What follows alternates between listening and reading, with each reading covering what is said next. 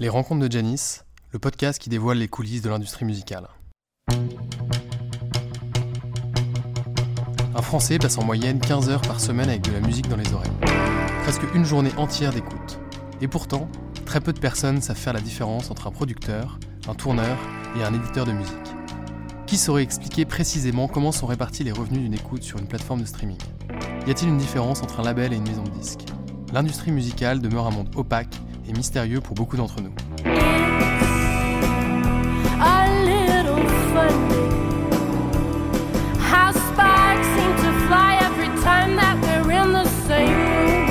C'est pour ça que j'ai décidé de partir à la rencontre de ceux qui font vivre la musique, pour faire découvrir cet univers et comprendre les rouages de l'économie de l'industrie musicale. Je suis Antoine de Crème et depuis tout petit je suis passionné de musique, de spectacle et de live. J'ai monté plusieurs projets autour de la musique. Je travaille donc au quotidien avec des artistes. Dans ce podcast, on va rencontrer des créateurs qui produisent la musique, des professionnels qui la font vivre et des entrepreneurs qui participent à sa transformation.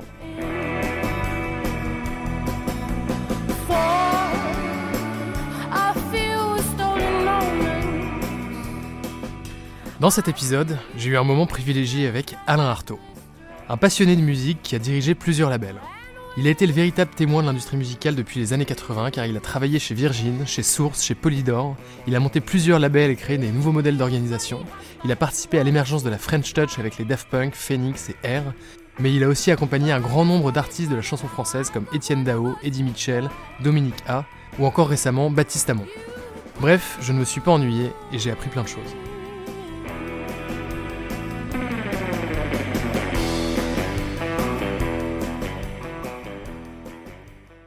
Bonjour Alain. Bonjour. Merci de, m'accueillir ici. Je suis très heureux de te rencontrer. Euh, ce que je te propose, c'est de commencer par te présenter, s'il te plaît. Ouais, donc je m'appelle Alain Artaud euh, Macari, mais j'ai un peu simplifié, donc je m'appelle Alain Artaud euh, dans mon métier. je suis d'origine méditerranéenne, niçoise plus précisément. Et voilà, je suis passionné par la musique en fait. Donc c'est c'est ça qui m'a toujours guidé. j'ai fait beaucoup de musique et j'en fais beaucoup, j'en fais encore plus aujourd'hui. Euh, et au départ, euh, bah, c'est vrai que je voulais être artiste. Et puis, euh, à un moment donné, j'ai réalisé que c'était peut-être pas mal de ne pas être artiste et, surtout de, pourquoi pas travailler justement avec des gens qui font de la musique, donc les aider dans leurs projets. Et alors en fait, c'était pas très, simple, je connaissais personne dans ce métier. Et donc j'ai commencé à faire des études. Alors j'ai fait Sciences Éco euh, pour euh, surtout faire de la musique à côté, parce que ça me prenait pas beaucoup de temps. Et après, j'ai fait Sciences Po à Paris, où là, c'était un peu plus sérieux. Et je me suis dit, euh, à la fin de Sciences Po, ben voilà, je suis quelqu'un passionné par la musique, j'ai fait des études, donc il y aura peut-être une place pour moi dans cet univers des, maisons de disques, qui était un univers pour moi un peu particulier, parce que euh, j'avais pas du tout l'idée de ce que faisait une maison de disques, en fait. J'arrivais pas à la définir. Pour moi, quand je lisais des articles, de journaux sur mes, sur mes artistes préférés, il y avait euh, le journaliste, l'artiste et au milieu un manager.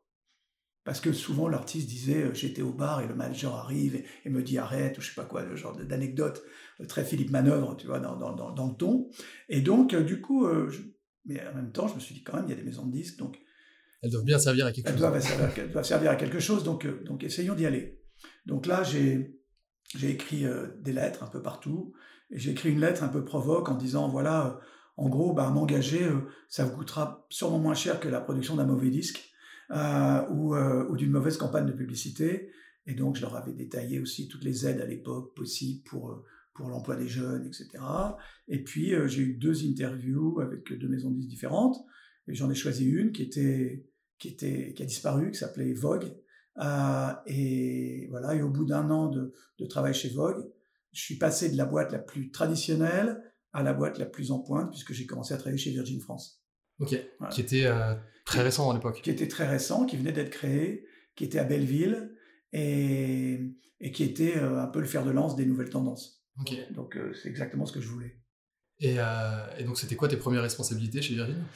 Alors mes premières responsabilités chez Virgin, c'était en fait chef de comment on peut, j'aime pas le mot chef de produit, mais responsable artistes internationaux. Donc, euh, euh, ça consistait à, bah, à, je dirais, commercialiser au mieux le catalogue de Virgin Angleterre.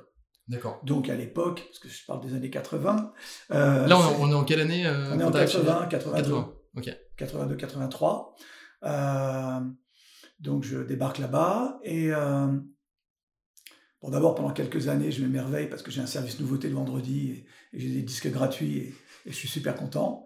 Et, et j'ai une approche effectivement assez fraîche des choses.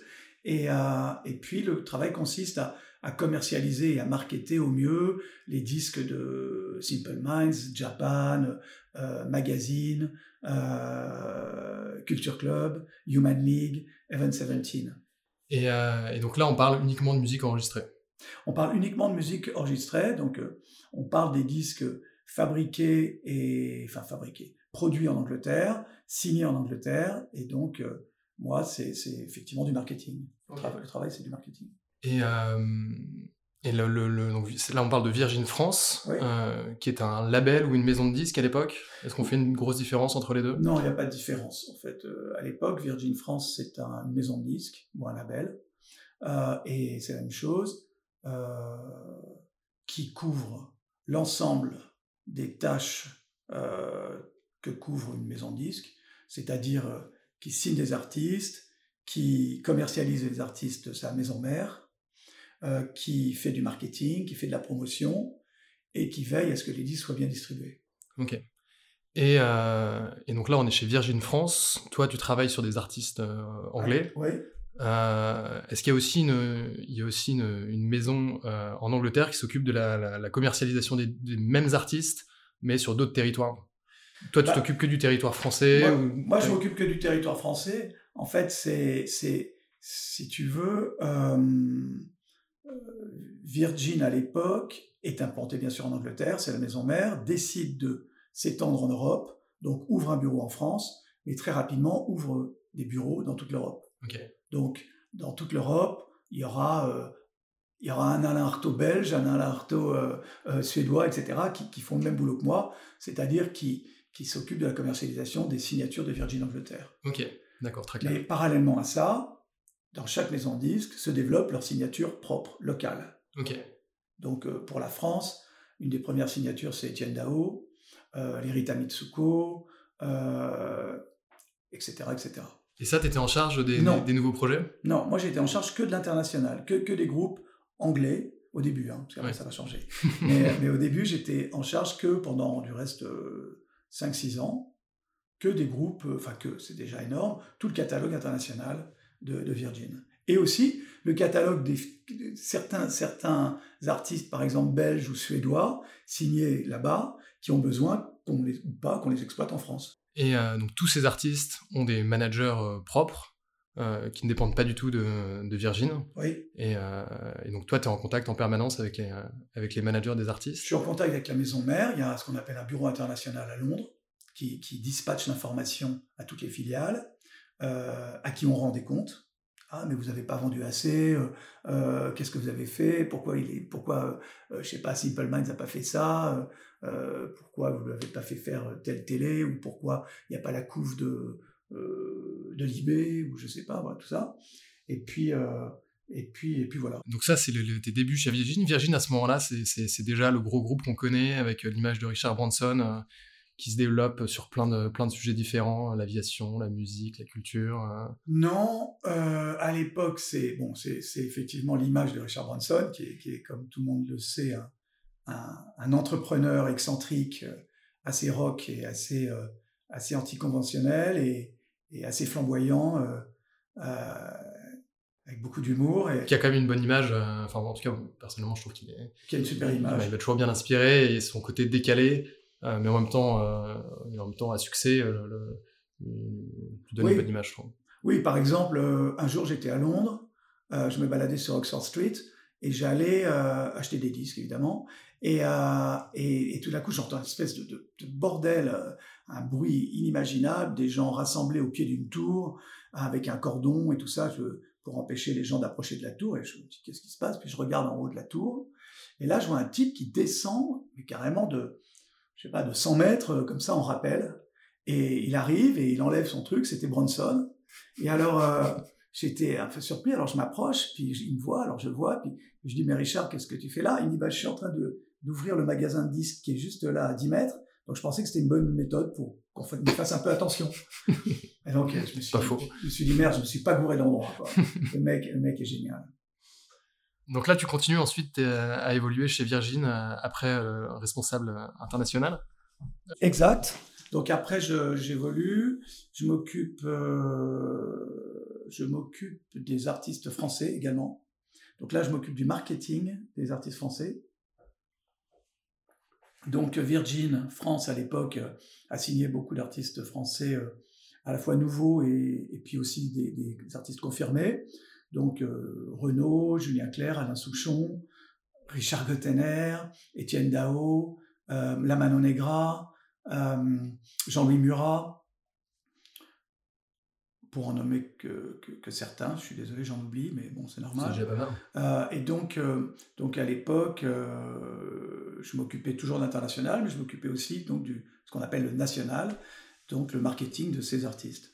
Et, là, par exemple, quand tu, tu, parles de Renault, Renault, il avait déjà une bonne, il avait déjà une, il avait pas mal de succès à l'époque il avait un, autre label avant, euh, avant Virgin. Comment ça se passe le transfert tu, récupères euh, certains disques ou alors il y a des différents disques qui peuvent être sur différents labels? Alors euh, ça dépend. Là en l'occurrence, Renault il était signé en artiste chez Polydor.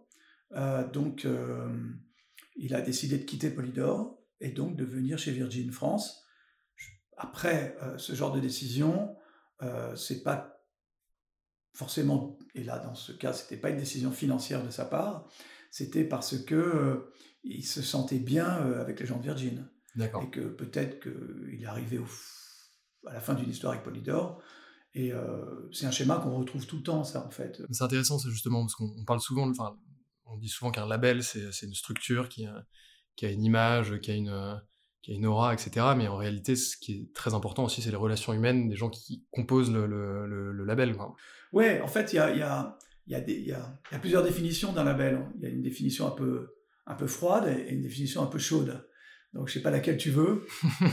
on, va, commencer par la froide. La froide, c'est de détailler ses fonctions. C'est-à-dire euh, dire, voilà, un label, c'est quoi?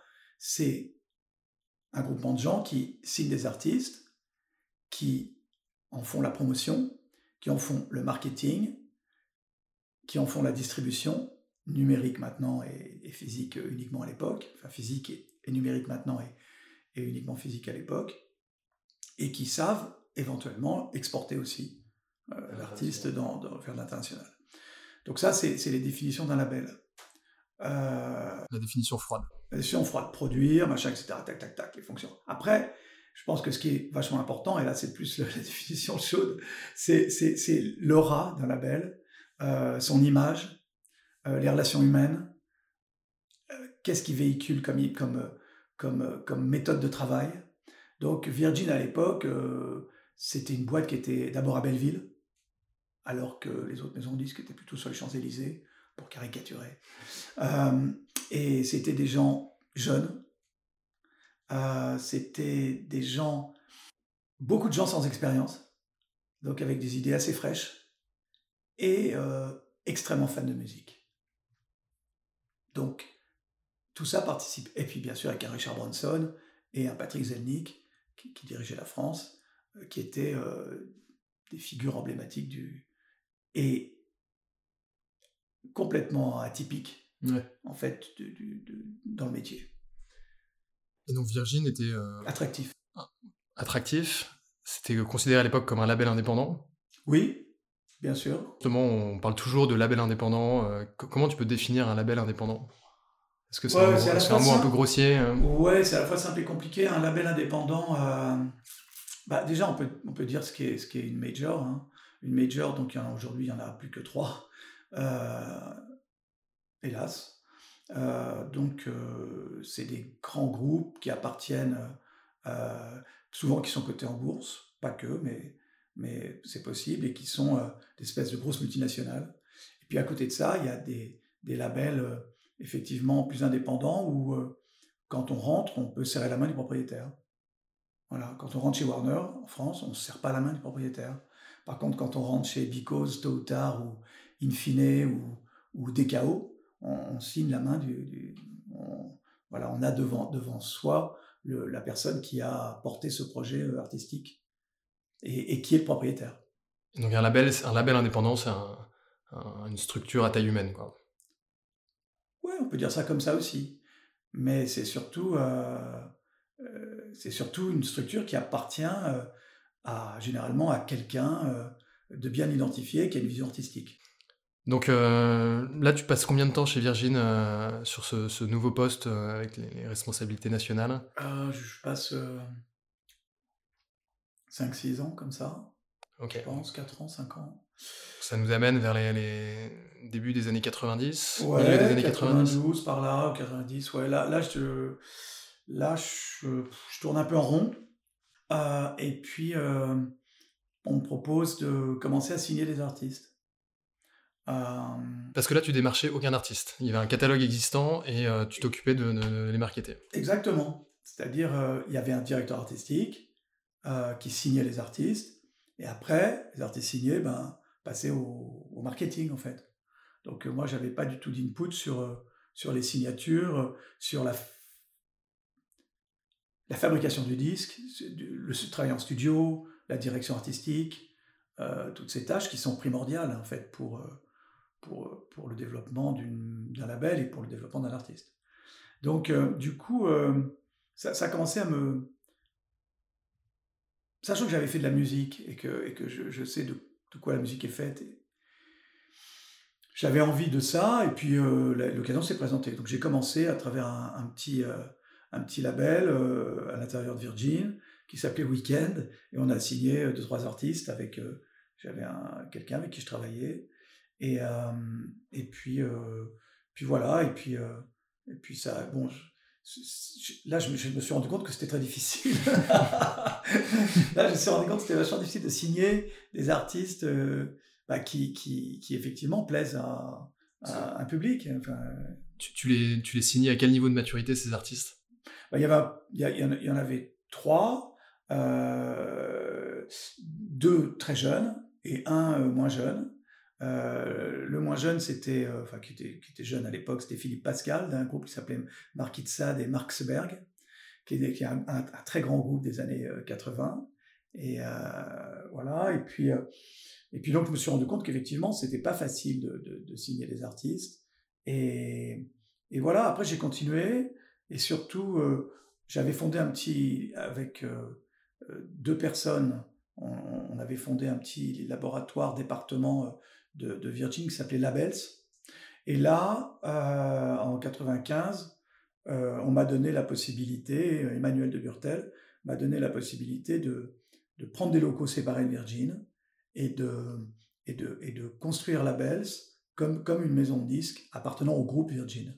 D'accord. Donc, donc en fait, si tu veux, à l'époque, euh, une des manières de grossir pour Virgin, c'était de donner sa chance à des, à des personnes qui pourraient fonder à côté de Virgin d'autres labels qui augmenteraient la part de marché du tout.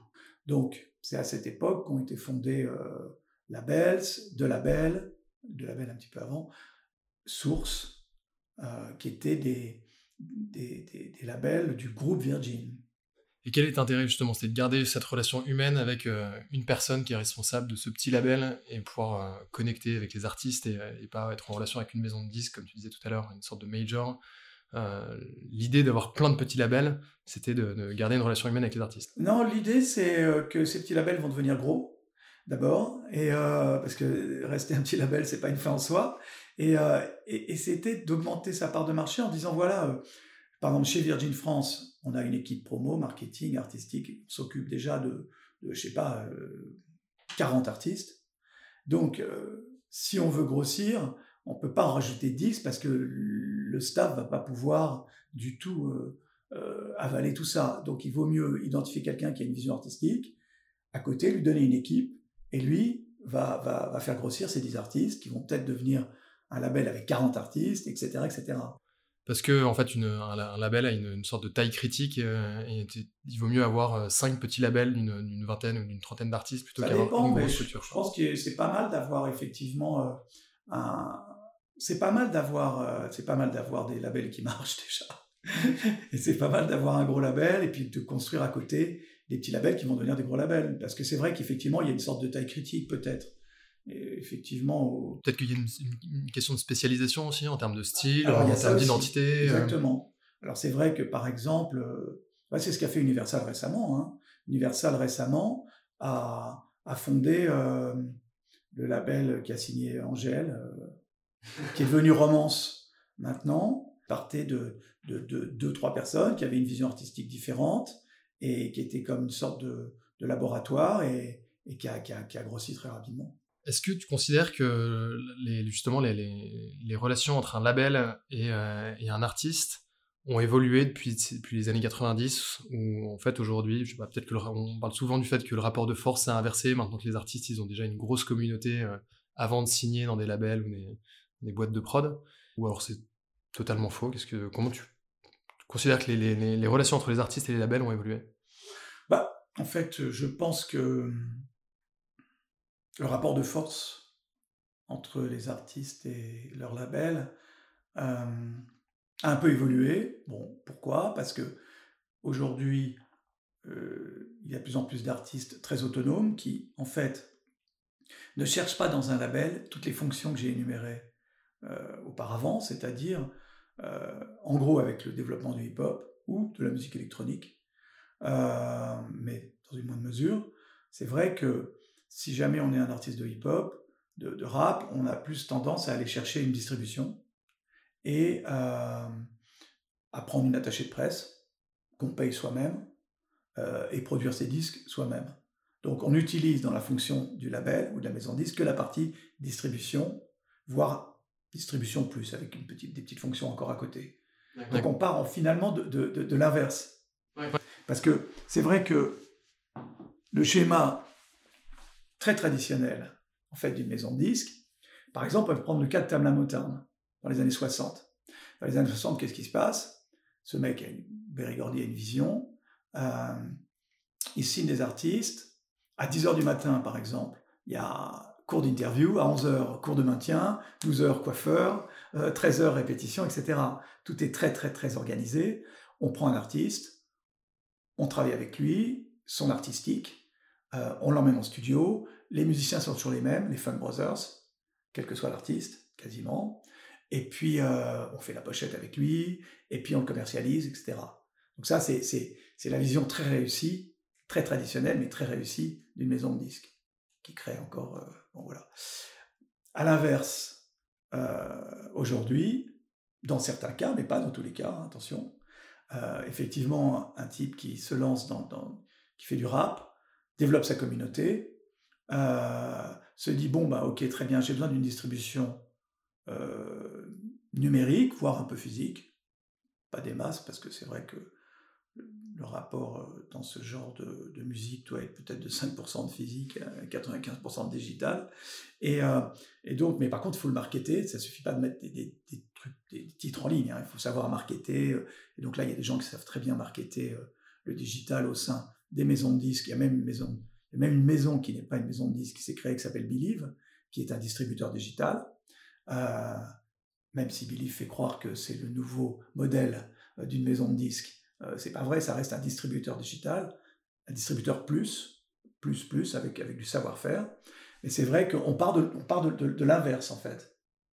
C'est peut-être pour ça d'ailleurs que Believe fonctionne, c'est parce que tu, comme tu le dis, le, le, rapport de, enfin, les, les, fonctions sont un peu inversées. Un, artiste va plutôt aller chercher aujourd'hui un distributeur ah, plutôt ah, qu'un qui va l'accompagner sur la production. Ça dépend de sa typologie. Oui.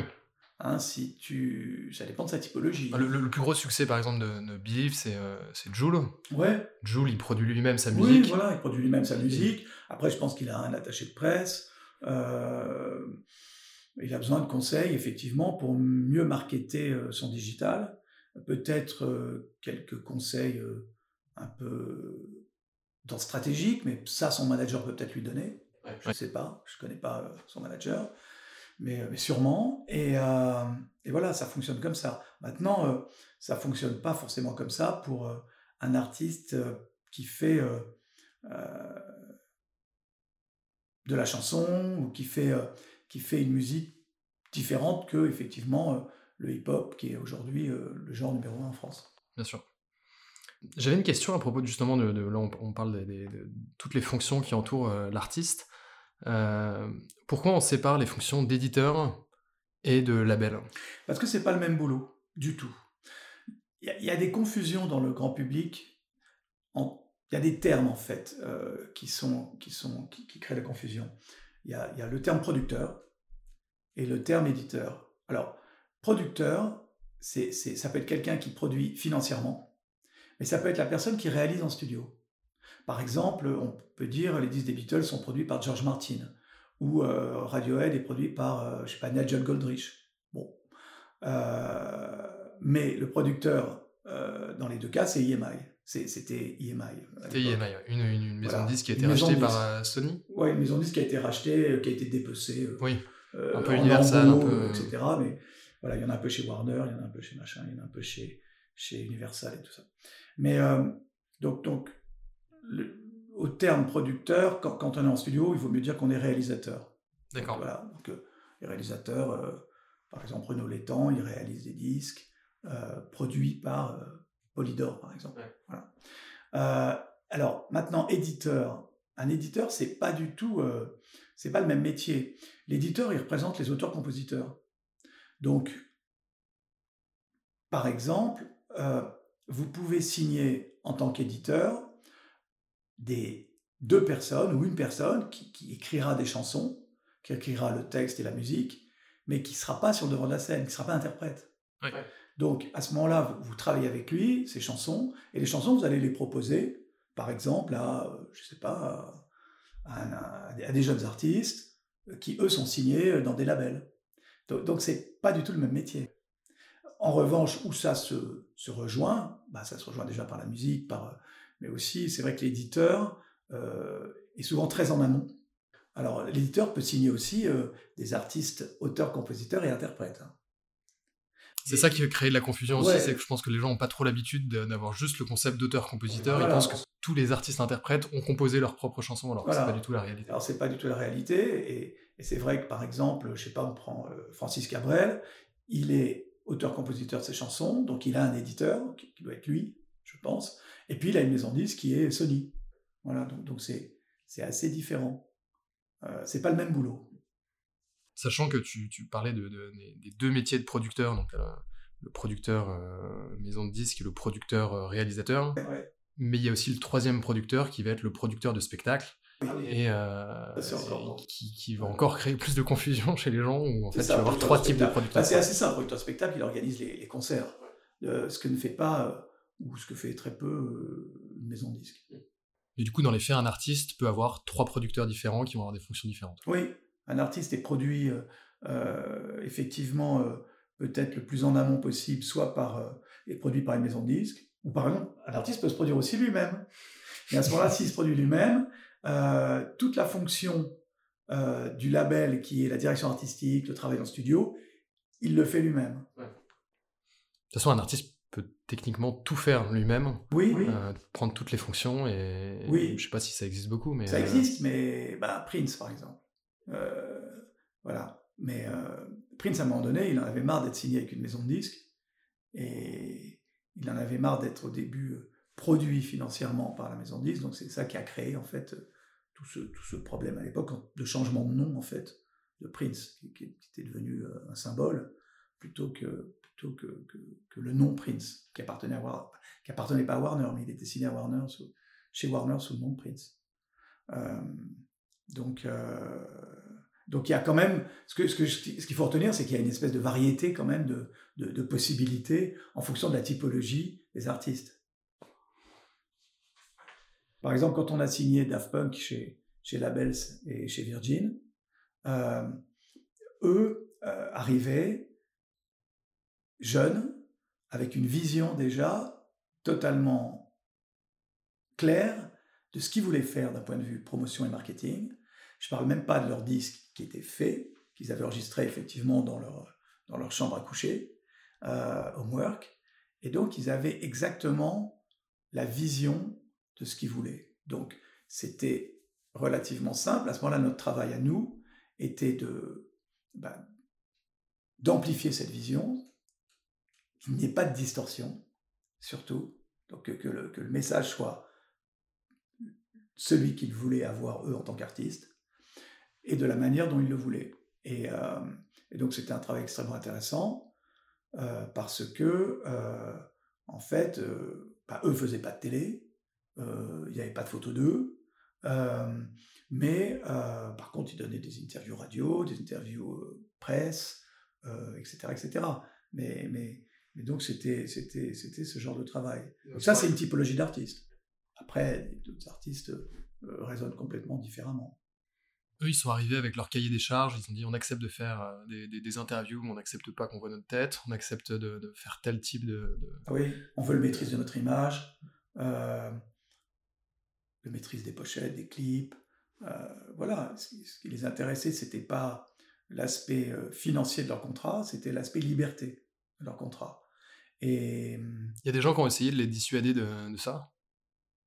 Bah, c'est aussi un peu le rôle d'une maison de disques de le conseiller, de conseiller un artiste sur sa, sur son image, sur sa, sa communication. Euh. On aurait pu imaginer Bien que sûr. ça soit mal reçu à l'époque, justement, qu'il n'y avait pas mal de tête. Bah, disons que je ne sais pas ce que les autres maisons disques leur ont dit pour essayer de les attirer chez eux, mais en tout cas, nous, euh, on était complètement en phase avec cette façon de faire. Euh, on trouvait ça intéressant. Et en plus, chez Labels, on travaillait avec beaucoup de labels indépendants, anglais, qui n'avaient pas les moyens. Euh, ça, c'est une question euh, qui est intéressante. C'est par exemple, beaucoup de labels indépendants anglais n'avaient pas les moyens d'avoir des filiales dans, dans, tous les pays d'Europe. Donc, pour que leur musique soit diffusée, ils avaient le choix soit d'exporter des produits finis euh, via des importateurs qui, qui, les plaçaient dans les magasins, ou de signer en licence avec des maisons de disques qui feraient le marketing, la promo, qui donneraient plus d'ampleur à leur disque. et donc, c'est ce qu'on a fait chez Labels, euh, en signant euh, beaucoup de labels indépendants anglais euh, pour la France et plus tard, après, pour l'Europe. Parce que nous, on avait une structure, eux, eux n'avaient pas de structure. Et, donc, mais là, le travail était aussi de la même façon d'amplifier, de, de, en fait, le message, je sais pas, que ça soit à l'époque Factory avec New Order, qui est un label mythique, euh, donc New Order, un groupe mythique dans un label mythique. Euh, euh, eux aussi ne donnaient pas beaucoup d'interviews. Les pochettes étaient souvent sans nom, fait par Peter Saville, designer fantastique.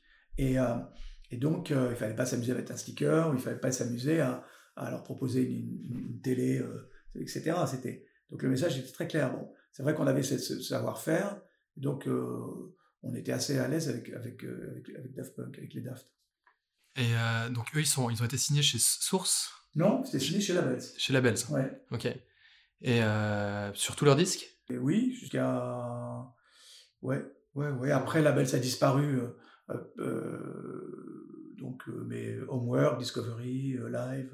Et Random Access Memories. Parce que du coup, Labels, qui était au sein de Virgin, a, disparu. Qu'est-ce qui s'est passé ensuite? Parce qu'on s'est arrêté à peu près au milieu des années 90 pour toi. Ah non, alors moi, bon, c'est simple. Donc en 95, j'ai pris, j'ai fait, j'ai pris des locaux différents de Virgin, mais pas loin, puisque j'utilisais les services centraux de Virgin. Donc en fait, c'était marrant parce qu'il y avait des services centraux Virgin, un label Virgin qui, signait, marketait des artistes, un label Labels qui signait des labels indépendants et qui commençait à signer des artistes, Source et de labels. Et ces quatre labels utilisaient les services centraux du groupe Virgin. Donc c'est comme ça que ça s'est étendu. Et donc, euh, donc euh, eux, euh, ben voilà, eux, signent, signent avec, avec labels et, et puis l'histoire commence. Quoi. Et toi, tu, toi tu, tu, quittes Labels à un moment tu quittes Moi, je quitte Virgin, Labels, EMI et tout ça à un moment donné, en 2002-2003, parce qu'il y a un changement de direction un changement euh, d'actionnaire, euh, ça devient très compliqué. Je ne me retrouve pas du tout dans, dans la nouvelle organisation. Et je suis contacté par Richard Branson, euh, qui cherche quelqu'un pour diriger V2, son, son label, sa maison de disques. Et donc, et donc, je pars pour diriger V2. Ok. Donc, il y a une, nouvelle version, de, la deuxième version de Virgin. Ouais. Je pars un peu la mort dans l'âme parce que je quitte mes équipes, euh, mes artistes, enfin mes artistes, les artistes que j'aime, mais en même temps, euh, je me sens pas du tout, euh, je me sens plus tellement bien dans cette maison de disques qui change pour moi de projet culturel, qui, qui change, ça devient très compliqué, ça devient très bureaucratique, c'est le début de la crise. C'est, voilà, donc, donc, donc je préfère partir.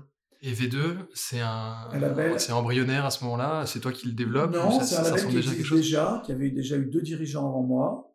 C'est un label que, en fait, je, je repositionne complètement différemment.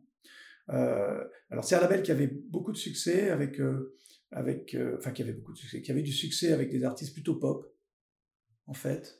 Avec Billy Crawford. Mmh, ouais, je me souviens, c'est sûr de, quelque chose. sûr, Avec Passy, à la fois de, par mes goûts la façon de faire que j'ai que j'ai développé euh, ailleurs et euh, et aussi je pense par par positionnement et nécessité d'un positionnement différent en gros euh, bah, je cherche à aller plus vers vers des artistes qui ressemblent à des qui sont un peu iconoclastes quoi qui sont un peu différents qu'on n'a jamais entendu vraiment en gros souvent j'ai fait souvent c'est ce qui m'a attiré souvent, euh, quand j'arrivais en radio euh, euh, ou en médias ou devant les commerciaux et qu'on faisait des présentations chez Labels ou, et tout ça, on, nous disait mais moi ton truc là c'est un peu c'est un peu spécialisé.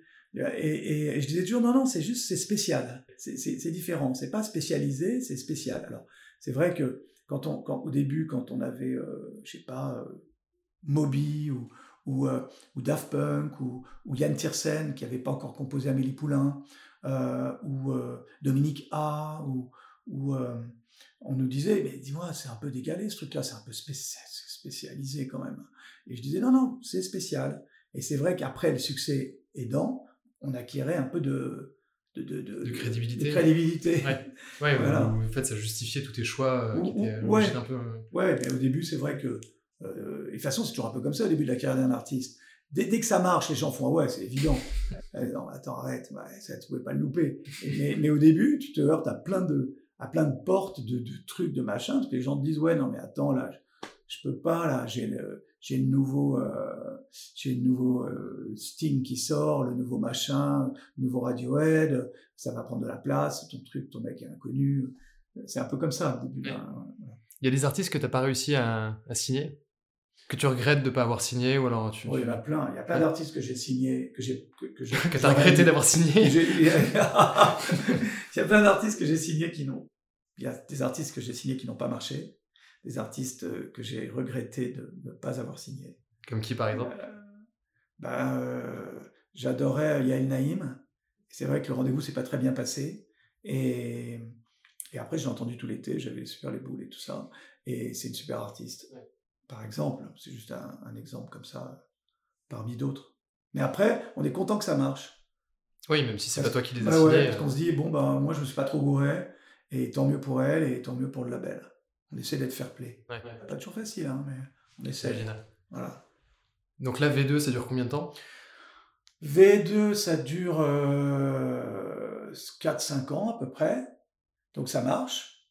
On repositionne le truc complètement différemment on signe Anaïs, qui fait un gros carton, vraiment un carton énorme. C'est quoi, c'est de, milieu des années 2000, ça? Ouais, c'est ça, exactement, 2005, 2006, par là. On signe l'artiste qui s'appelle Daphné, qui gagne le prix Constantin. Euh, et puis, euh, on signe un espèce de, de, fou qui s'appelle Didier Super, qui est, qui est, un mec génial, qui lui voulait pas avoir de succès. C'est un seul artiste que j'ai connu qui voulait pas avoir de succès, mais, mais qui commençait à avoir du succès. Donc, c'était un mec euh, vraiment que, j'adorais. C'était pour moi une sorte de, je sais pas, une sorte de déproche de la musique, euh, une sorte de, de, punk euh, complètement euh, génial. Voilà, donc on, bon, on faisait parler de nous, ça marchait, les, les, les Anglais étaient contents, et puis V2 avait pas des résultats partout très bons dans le monde, c'était la crise, et on a été vendu à Universal. Et donc là, on propose de, de, de, de prendre certains artistes euh, V2, de diriger Polydor. Qui appartient, qui appartient à Universal. à ce moment-là. Donc, donc j'arrive chez Universal. Voilà. Où je passe euh, trois ans et demi. Euh, et puis, jusqu'en 2011, je crois. Là, c'est la période où les, les, les majors se, se, concentrent, où EMI a été vendu. Oui, oui. Oui, c'est une période, c'est une période de, de, très dure. Euh, même la période chez V2 était dure d'un point de vue marché, parce que moi, quand j'ai pris la boîte, euh, elle, euh, elle faisait 10 millions de chiffre d'affaires à peu près, Et quand je l'ai laissée, elle faisait 10 millions de chiffre d'affaires dans un marché qui, avait 10 qui était divisé par deux quasiment. C'est le moment où les ventes de disques chutent complètement. C'est le, moment du piratage. Le, modèle euh, digital n'a pas encore été euh, trouvé, sachant qu'on ne peut pas considérer qu'il il, s'est complètement, euh, complètement équilibré aujourd'hui. En tout cas, ce qu'on appelait le téléchargement n'était légal de Apple, de iTunes, ça n'était pas encore installé. Les gens pillaient, on se faisait accuser, on se faisait, on se faisait accuser d'être un gars, on se faisait accuser que le disque était trop cher alors que le disque n'était pas cher du tout on se faisait accuser de tout et, euh, et de flics avec l'Adopi. C'était très compliqué. Adopi qui a pas du tout euh, pas du tout marché en plus. Ouais, enfin qui a au moins qui a le mérite de dire à un moment donné euh, bon putain merde c'est arrêtez de nous piller quoi. Ah, le message le message était clair mais l'exécution derrière je pense qu'il n'a pas été assez strict et assez sévère. C'est compliqué ouais c'est ça. C'était une sorte de truc entre chien et loup et, voilà et je pense que les, les politiques avaient très peur à l'époque. Hein. C'était fou. Euh, donc euh, voilà, puis après, euh, donc, après Polydor, je monte une boîte qui, est, qui existe encore aujourd'hui, qui est ma boîte, où, où, je travaille seul. Et Enfin, je travaille seul et je fais des projets avec des, gens différents. Ça, c'est Mananas. Manassas. Manassas. Manassas, c'est le nom d'un groupe mythique d'un artiste qui s'appelle Stephen Stills, qui, des années 70, qui, avait fondé un groupe qui s'appelait Crosby, Stills, Nash Young. Et, euh, et, donc, euh, et donc, ça m'amusait de, de, de, prendre ce nom, qui est, qui est, un nom un peu mythique pour les aficionados de musique, euh, qui mélangeait, cette musique mélangeait la country, la musique des Caraïbes, le rock, la soul, le blues et tout ça. Et donc voilà, donc je monte Manassas, et là, avec ça, ben, je commence à, à travailler avec des artistes, soit en édition, soit j'essaie d'en produire certains. Euh, je travaille beaucoup en consulting. Euh, je travaille avec euh, Lenny Kravitz pendant 3-4 ans. je travaille avec BMG beaucoup. je travaille avec Eddie Mitchell. Et, voilà, donc je, je, goûte une espèce de, une nouvelle forme de liberté qui, qui, me, convient complètement, loin de la pression de, des maisons de disques. C'est vrai que j'étais un peu fatigué et j'avais l'impression d'être comme dans un slalom, il faut enchaîner les portes tout le temps et, et on arrive en bas et, et, le budget est fait et puis euh, on remonte parce qu'il y a un autre budget à faire. Et donc, euh, donc ça, ça me. Voilà, j'étais très content de, Et donc Manassas, c'est une société un peu euh, hybride entre du, consulting, label, édition. Et tu es très agile, tu es entièrement libre et entièrement indépendant. Ouais, entièrement indépendant. Bon, par exemple, j'ai travaillé donc avec Daphné, qui, avait gagné le prix Constantin. je travaille avec Baptiste Amon. Euh, je travaille beaucoup avec Eddie Mitchell. Baptiste Amon, tu m'as offert le. Voilà, donc Baptiste Amon qui sort son disque le 8 avril, son nouvel album, troisième album, produit par John Parrish. Et euh, c'est vrai que c'est un artiste aussi atypique parce que sa musique est une sorte de, de, croisement impossible entre Ton Van Zandt, Johnny Cash et, et, et Jacques Brel et Jean Ferrat. Ah Donc, ouais. Ah ouais, comme tu dis, ah ouais et eh ben au moins, au moins les gens vont pouvoir me dire, dis donc, c'est un peu, c'est un peu spécialisé ton truc. Et pouvoir leur dire non, c'est spécial, parce que parce que c'est vrai que il y a pas beaucoup d'artistes qui font ce qu'il fait. Et c'est un artiste qui adorait les autres artistes. Il est adoré de Mathias Malzieu, de Miosek, de, euh, de Dominica. Et c'est vrai que c'est vrai que voilà, ça prend ça prend du temps pour pour le développer, mais euh, mais on progresse à chaque fois, et puis j'y crois énormément, et puis j'adore ce qu'il fait. Trop bien. Euh, qu'est-ce que tu conseilles, toi qui as quand même vécu l'évolution de l'industrie, qu'est-ce que tu conseilles à un jeune artiste aujourd'hui C'est quoi les facteurs clés de succès d'un artiste qui, qui commence sa carrière professionnelle? Ah, Je dirais que c'est un peu les mêmes, les mêmes conseils que j'aurais donnés il y a 20 ans ou 30 ans. C'est de, de développer euh, son univers, sa musique, sa communauté, et essayer de le faire avant de signer avec une maison de disques. Voilà, alors c'est un peu paradoxal, mais, mais c'est vrai qu'aujourd'hui, c'est beaucoup plus facile, moins difficile, grâce à, grâce à, je sais pas, la constitution de communauté sur Insta ou, quand les gens, quand les artistes sont plus vieux sur Facebook ou, ou, euh, sur TikTok quand ils sont encore plus jeunes. encore plus jeunes, exactement. quoique tout ça change quand même beaucoup, parce que TikTok, je crois, a tendance un peu à, légèrement vieillir. Mais, mais c'est vrai que, que de, créer, de créer leurs vidéos, de les mettre en ligne, et, et, puis de faire des concerts. Alors c'est vrai qu'à l'époque, nous, on a signé des artistes qui, qui avaient déjà une communauté, alors, mais le numérique n'existait pas. Par exemple, la Mano Negra, quand ça a été signé par Fabrice Nataf chez Virgin, eh ben, ils avaient ils jouaient, ils jouaient à, je sais pas, à, à Rouen, il y avait 1000 mecs qui venaient, quoi. Donc il se passait un truc de dingue. Donc ils avaient créé leur communauté. Grâce au live. Grâce au live. Donc maintenant, bah, on peut créer sa communauté grâce, grâce au live, pardon, grâce à l'image, donc aux vidéos, et grâce effectivement à tout le travail numérique qu'on sait faire, qu'on peut faire, et même à mettre des titres en ligne, euh, peut-être les marketer avec un indépendant, etc., euh, pour commencer à, un peu à comprendre et à, mesurer euh, ce qu'on fait, se mesurer au marché, avant de, de, signer qu'une maison de disque. Mais on peut aussi intéresser une maison de disque, heureusement pour les maisons de disque, du reste en étant à un stade quasiment zéro de, son développement. C'est aussi la beauté de, la maison de disque, d'être directeur artistique. C'est toujours ce qui a fonctionné et c'est ce qui fonctionnera encore. Mais maintenant, fonctionne à côté de ça un autre modèle où effectivement, euh, bah, les gens arrivent avec une communauté très forte et signent avec des distributeurs numériques ou avec des maisons de disques qui disent nous, on prend que de vous que le travail de la distribution numérique. On peut signer avec Universal comme ça, ou avec Warner, ou avec Sony. Ou avec Believe. Et c'est exactement ce que je disais avec Believe. C'était marrant. Euh, en fait, quand, on a monté Labels, euh, c'était en fait ce qu'on appelle maintenant du label services. Mais à l'époque, euh, en fait, labels, et plus tard, quand j'étais chez V2, on a, avec Vincent Kéry-Melin, on a fait euh, coopérative, qui était exactement le même principe, qui était de dire à des labels indépendants, euh, bah nous, vous êtes en Angleterre, vous êtes en Suède, ou vous êtes, je sais pas, en Amérique, vous n'avez pas les moyens d'avoir des filiales, et ben nous, on va, on va développer comme ça, on va vous offrir un service. Donc c'était euh, c'était avant que qu'il se passe tout ce qui se passe. C'était les premiers trucs de label services. Et en fait. Attends, je, suis pas sûr de comprendre le, label services. Du coup, c'est euh, une coopérative de labels. En fait, aujourd'hui, qui mutualisent leurs leur, leur, fonctions. Aujourd'hui, on parle d'artist services. Ou de label services.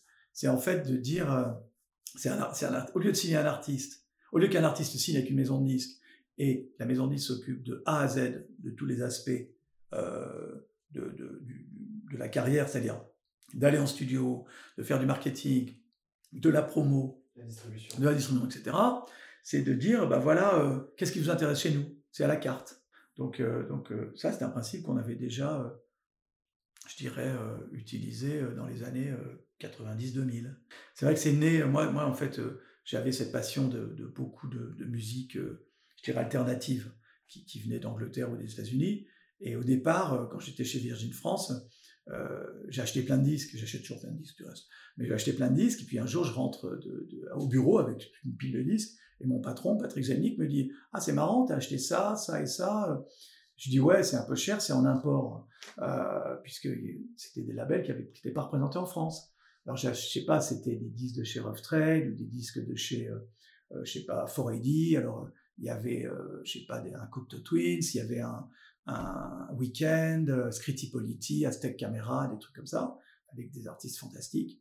Et puis il me, regarde et il me dit mais tu devrais les signer, comme ça tu les aurais gratuits. Et, euh, là je rigole et je me dis qu'est-ce qu'il veut dire exactement? Parce que j'avais 20 ans, euh, tu vois, donc j'étais un peu, un peu frais, quoi. Et après, j'ai compris, et en fait, je, je, me suis dit, bah, c'est vrai que si ça m'intéresse moi, ça va intéresser plein de gens, parce que c'est vrai que ces disques sont présentés dans les magasins, donc ça veut dire qu'il y, y, a une demande, donc je vais les signer, ces labels, et moi, je vais amplifier cette demande. Voilà. En fait, le label services, ça permet de, ça permet d'offrir un service, d'offrir un service de label, l'étendre euh, sans forcément avoir la, structure. Euh, Exactement. structure Exactement. Très, intéressant. Selon toi, quelles sont les, les, les, vraies innovations qui ont bouleversé l'industrie de la musique sur les 20-30 dernières années? Oh, il y en a plein. Il y a déjà le home studio tu vois, déjà de faire des disques chez soi, avec tout, c'est quand même, c'est complètement fou aujourd'hui. Euh. C'est vrai que ça nous paraît évident en fait, nous. Mais... C'est euh. évident, mais euh, moi qui suis d'une autre génération et qui fait de la musique, donc c'est vrai que je me suis frotté à GarageBand et à Logic, et c'est vrai que c'est dingue. Je suis pas très doué là-dedans, en fait. Moi, je suis plus, enfin, je vraiment, je sens que générationnellement, j'y arrive. Hein, je pense. es habitué aux bandes, donc. Je suis habitué, même non, je suis habitué surtout à, à, jouer les instruments, tu vois, etc., etc. Mais, mais c'est vrai que je m'y suis mis parce que c'est fantastique. Donc ça, c'est la grosse innovation, c'est vrai, c'est le fait de, c'est le home studio ou tout le développement comme ça digital de, pour faire des disques. Et puis euh, le, le, deuxième, euh, la deuxième innovation, c'est bien sûr euh, d'arriver à, à, à, dialoguer rapidement et efficacement avec ses fans ou ses consommateurs de musique. ça, c'est totalement, c'est assez révolutionnaire en fait, grâce, grâce au net, de pouvoir, de pouvoir comme ça cerner euh, qui sont euh, les gens intéressés par, par ce qu'on fait. La troisième innovation que je trouve dingue, c'est une sorte de euh, partiellement d'abolition des frontières. C'est la musique voyage très vite, c'est complètement génial. Et, du reste, beaucoup de maisons de disques étaient en retard dans leur développement à l'international. il y avait des règles un peu stupides. un tel disque doit sortir sur le net là, mais pas là, etc. etc. Mais c'est vrai que la musique, elle a voyagé beaucoup plus vite que, que, que les méthodes des maisons de disques. Ça, je trouve, ça fabuleux. De toute façon, le, on a besoin d'être mis en question et d'être bougé comme artistiquement aussi. Quand, un nouveau courant arrive, il enterre un peu le, celui d'avant. Donc, euh, quand les punks sont arrivés, euh, euh, je sais pas, Genesis, c'était vachement inquiet quand même. et puis, euh, et puis bah, Genesis, ils jouent encore aujourd'hui. Et puis, les punks, ils ont créé la New Wave, et puis, etc. Mais il faut qu'il y ait des fractures. Et c'est très important artistiquement, dans, l'art en général, il faut qu'il y ait des fractures. Et, donc c'est la même chose dans les méthodes de, marketing. C'est marrant, le, tu parlais de la, deuxième innovation, la, capacité de pouvoir communiquer avec ses fans euh, de, manière beaucoup plus rapide et beaucoup plus directe. Euh, nous, avec notre société, donc Live Tonight, qui est une, société de, production de, spectacles, plus pour de l'événementiel que pour des, des spectacles artistiques, quand la crise est arrivée du, Covid, on, nous a dit, euh, en fait, les gars, il faut vous lancer directement sur le live stream, c'est l'avenir. Euh, les, événements physiques euh, dans, la réalité sont dépassés et il faut faire du live stream. moi, ça m'a fait vachement flipper parce qu'on a, on, a créé ça, c'est justement parce qu'on adore la, musique live, le partage que tu peux avoir avec la musique live. mais pourtant, on parle beaucoup des, concerts dans le metaverse, des, des, concerts à distance, je sais qu'aux États-Unis, typiquement, euh, ça, ça, devient un truc familial d'être devant sa télé et de, de, de regarder un concert euh, et de payer 20 euh, balles, 30 balles pour ticket pour, pour un concert. Personnellement, moi, j'ai du mal à y croire et en plus, j'ai pas vraiment envie d'y croire. Top, t'en penses quoi de ça, du, live stream Bah moi, euh, j'ai un peu du mal à y croire aussi. Euh, j'ai des réserves. Je sais pas si je suis complètement has-been là-dessus ou pas. J'ai toujours eu du mal à regarder des concerts, euh, des concerts euh, comme ça, des concerts euh, avec des concerts à la télé, tout simplement. Alors des, concerts, bon, sur mon ordi, je, je, le fais de temps en temps, je regarde des trucs, mais mais je sais pas, merde, rien ne remplace une bonne salle de concert, quoi. Avec la chaleur, la, réaction des gens, des gens qu'on connaît pas, des trucs, des, des, événements, des, des interactions. L'interaction entre entre le public et le, mec qui est sur scène, c'est capital. Donc, euh, bah, je sais pas, peut-être il y aura, il y a déjà effectivement un petit business qui se développe, mais, mais je sais pas, je, ne crois pas trop. C'est quoi ta salle, euh, la salle, euh, ta salle préférée ou en tout cas le lieu, le lieu de concert Ça peut être un, petit bar comme une, une salle comme l'Olympia, mais j'adore la maroquinerie, j'adore l'Olympia, j'adore la Cigale. J'adore. Euh, j'adore quoi d'autre? J'adore la boule noire. J'adore le Trianon. en fait, voilà. J'aime beaucoup de salles de concert et c'est vrai que plus à taille humaine. c'est vrai qu'après, euh, j'ai vu des concerts incroyables euh, dans des festivals devant 100 000 personnes ou, ou, ou à Bercy, enfin, ce qu'on appelait Bercy avant, ou, etc. Mais ou même au Zénith. Mais, mais c'est vrai que bon les Stones à l'Olympia et les Stones euh, à Bercy, il y a une sacrée différence quand même. Moi, je les ai vus à la U Arena et c'est la seule fois que je les ai vus. Ouais. Et j'étais pas, j'étais un peu déçu. j'étais content de les voir, je peux cocher la case, mais. Euh. Moi, je les ai vus en répétition. ouais, pas la même chose. Euh, excellent. Un, dernier, un dernier conseil d'artiste. on a parlé de Baptiste Amon. Un artiste que tu as vu récemment en concert, qui t'a touché ou que tu as écouté, que tu nous conseilles? Bah, j'ai adoré, mais je l'ai vu il y a longtemps. Alors aujourd'hui, c'est vrai que cette activité que j'avais, qui était d'essayer de, avec soit seul, soit souvent avec des directeurs artistiques plus qualifiés que moi, de trouver des nouveaux artistes. C'est vrai que je l'ai plus. Là, j'ai décidé d'arrêter ça. Mais par contre, j'ai été voir il y a un ou deux ans un mec qui s'appelle Muddy Monk, que j'ai adoré. Euh, j'ai adoré. Euh, merde, j'ai oublié son nom. Putain, je l'ai vu. Hervé. Sur scène, je l'ai vu il y a deux ans ou trois ans aussi. Euh, je trouve que le mec était, incroyablement fort sur scène, communicant. et effectivement, on me rappelle légèrement une sorte de bashung électro j'ai adoré. Euh, ouais, c'est ça, c'est les deux artistes que j'ai aimés dans les dernières années. Muddy Monk. Muddy Monk. Et Hervé.